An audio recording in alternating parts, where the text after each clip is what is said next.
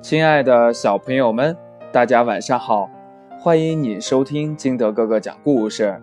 今天金德哥哥给大家讲的故事叫《乌鸦喝水》。话说有一年夏天，乌鸦的家乡非常的干旱，它到处都找不到水喝。这乌鸦呢，就决定搬到一个新地方，那里要有清澈的小河。乌鸦飞了很久，也没有看到小河，它觉得好渴呀，真想马上就喝到水。突然呢，这乌鸦看到地上有个瓶子，瓶子里有一些水。啊，终于有水喝了！乌鸦开心地飞到了瓶子旁边。乌鸦呢？把嘴伸到瓶子里，可是瓶口太小了，瓶子里的水又太低，这乌鸦呀，怎么也喝不着。这乌鸦急得团团转，怎么才能喝到水呢？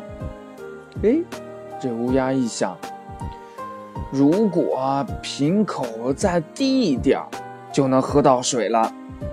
乌鸦一边想，一边呢捡起一块石子。准备把瓶口砸掉，不行不行，万一瓶子被砸碎了，呃，水就流走了。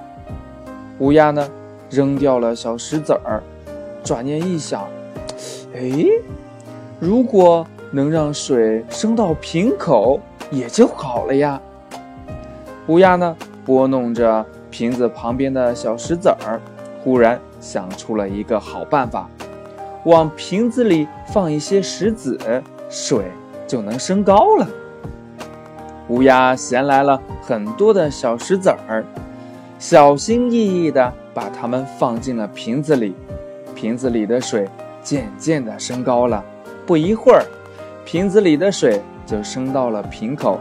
乌鸦开心极了，它张开嘴巴，欢快地喝了一大口，凉凉的，甜甜的。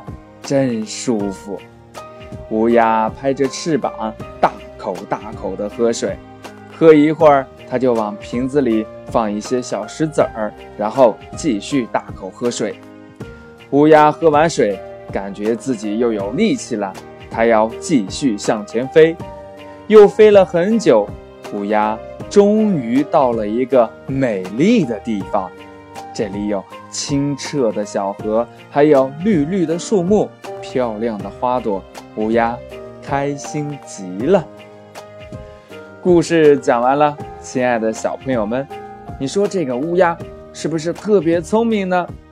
如果你是这只乌鸦的话，你有没有其他办法能喝到水呢？